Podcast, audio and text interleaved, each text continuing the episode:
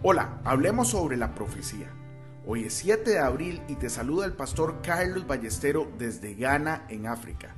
Como todos los días, yo le oro al Señor para que ponga en nosotros un corazón puro y su presencia nunca, nunca se aleje de nosotros. En Romanos 8:14 leemos, porque todos los que son guiados por el Espíritu de Dios, estos son llamados hijos de Dios. Hoy te quiero recomendar leer y meditar en 1 Corintios 14 del versículo 21 al 33. Los profetas del Antiguo Testamento desempeñaban un papel diferente al de los profetas del Nuevo Testamento.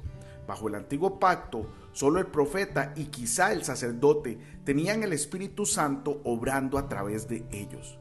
Hoy el Espíritu Santo está en cada creyente nacido de nuevo y nos da guía personal día a día. Todavía necesitamos del aporte de los profetas, cierto, pero no necesitamos buscarlos para la guía diaria.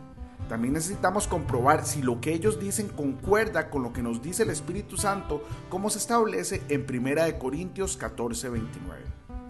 En el Nuevo Testamento, las declaraciones de los profetas deben ser juzgadas y la Biblia proporciona una norma con la que podemos evaluar sus palabras. Una vez escuché de un profeta que les dijo a los miembros de una iglesia en particular que el Señor quería que se mudaran de esa iglesia a la suya, a la del profeta. Si yo tuviera que juzgar tal acción por la palabra de Dios, le remitiría a lo que Pablo nos muestra que es el papel de los apóstoles, profetas, evangelistas, pastores y maestros, que deben ministrar al cuerpo de Cristo para que los santos se conviertan en cristianos estables, como está establecido en Efesios 4, 11 y 14. Mira, si un verdadero profeta ministra en tu iglesia, tú lo conocerás por sus frutos.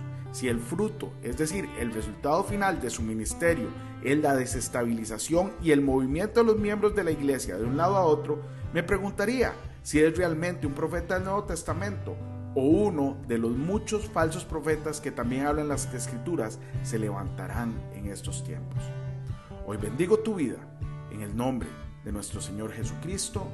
Amén y amén.